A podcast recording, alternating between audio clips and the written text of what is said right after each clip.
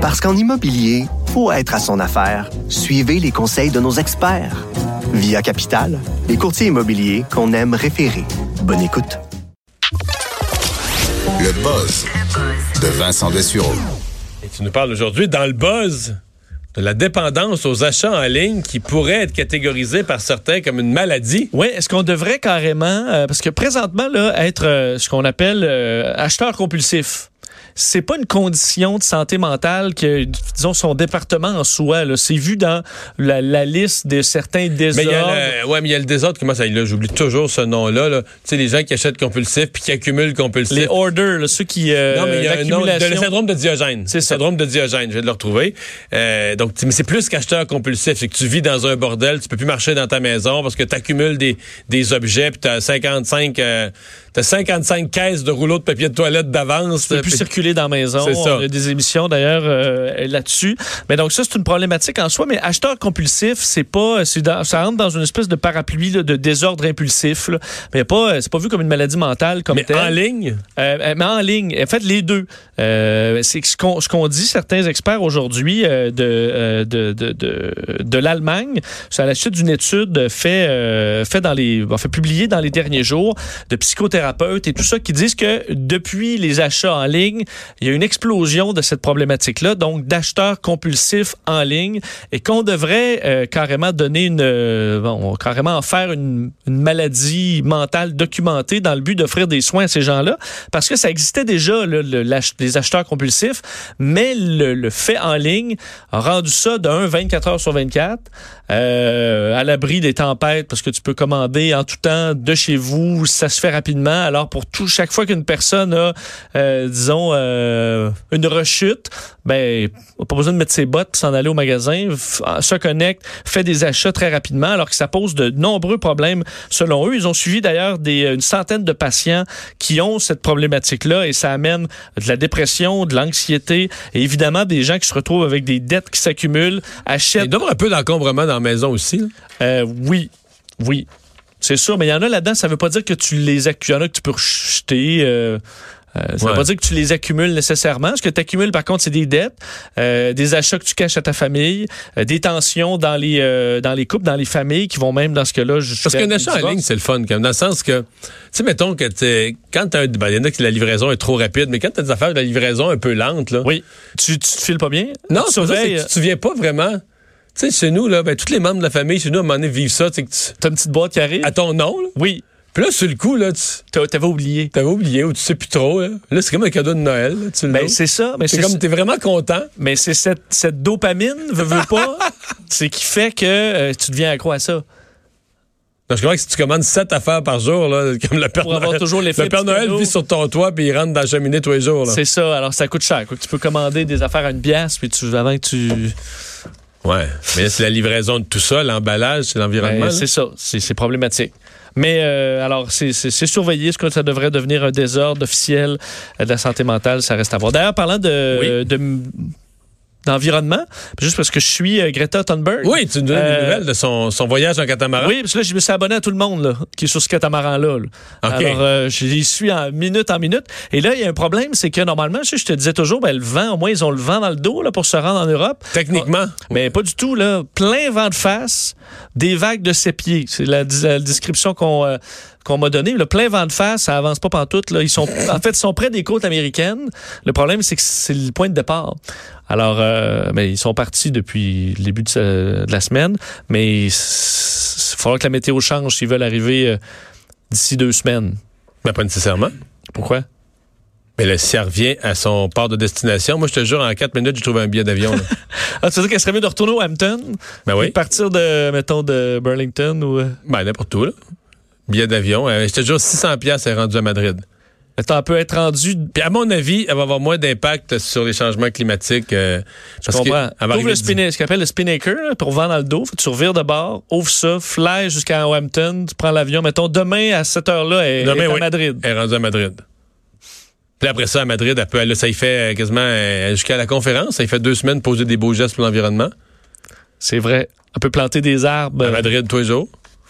Tout cas, c'est des suggestions que je fais. Je veux juste me rendre, juste me rendre utile. là. Oui, non, c'est correct. Juste me rendre Alors, utile. Un bar à espion. Oui, hey, euh, j'ai trouvé ça très intéressant. Le, tu sais que bon, j'aime beaucoup euh, James Bond. là. J'ai surveillé suivi ça plus plus jeune, mais quand même j'ai une certaine fascination pour ça. Surtout que le MI6, là, là où travaille James Bond, ça existe pour vrai, dans le même édifice qu'on voit, euh, qui, qui est très célèbre euh, à, à le, Londres. le long de la Tamise. Exact, euh, à, le- à Vauxhall, donc à, à Londres, le quartier général du MI6, des services secrets, et euh, le patron des services secrets britanniques, donc du SIS, Secret Intelligence Service, a participé. Il s'appelle Alistair Bunkall.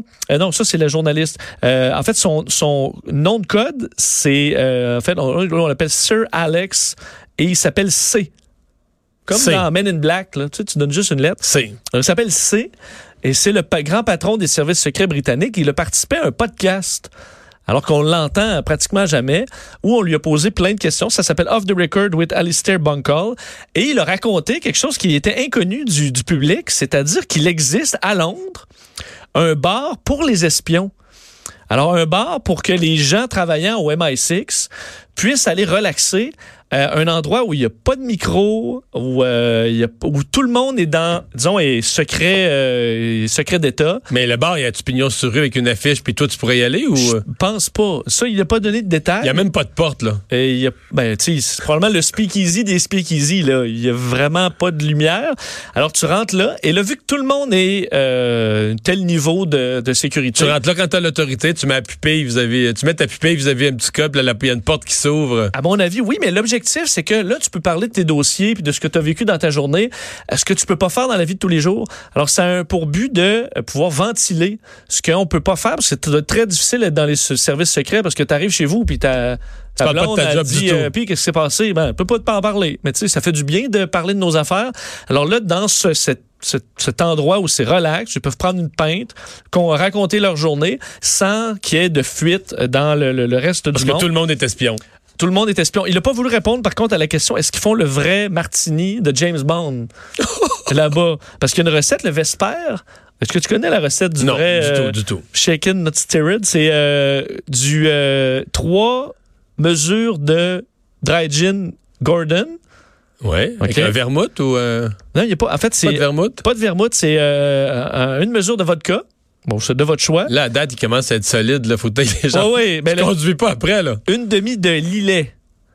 C'est une liqueur. Mais c'est ça, c'est un vermouth, ça. C'est un vermouth. C'est un vermouth du Lillet, ouais, ouais, je pense. C'est très beau, oui, c'est ça. Et euh, ensuite, tu le shakes, parce qu'évidemment, il le, il c'est la- au shaker et pas à la cuillère. hein. Alors là, tu le shakes dans la glace pour qu'il soit vraiment froid. Et ensuite, tu rajoutes une grande... euh, Ben, c'est pas, c'est pas, non, c'est pas un vermouth.